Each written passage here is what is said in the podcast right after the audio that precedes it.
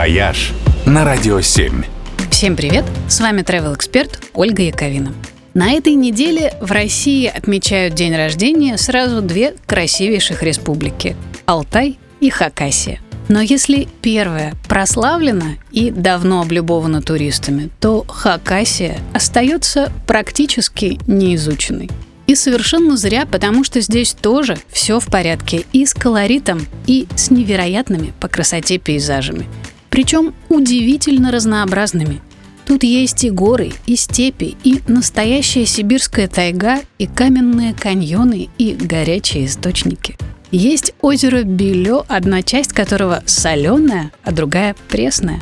Есть поразительные курганы-сундуки с каменными коронами на макушках есть Хакасский заповедник с доисторическими петроглифами и этнографическим комплексом с реконструкцией жилищ кочевников.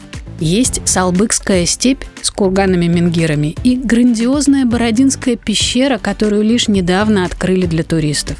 Ну и, конечно, Саяно-Шушинская ГЭС – самая большая в России. И город Табакан с кучей хороших музеев. А еще в Хакасии очень самобытная культура и впечатляющая кухня. Обязательно нужно попробовать, например, ирбен-чай с чабрецом, конфеты талган с ячменной мукой и черемухой, всевозможные блюда из баранины и айран – кисломолочный напиток, который не только вкусный, но и очень полезный для здоровья.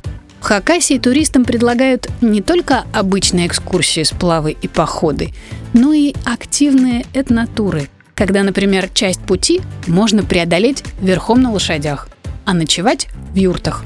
В общем, множество поводов, чтобы познакомиться с сегодняшним именинником поближе. «Вояж» только на Радио 7.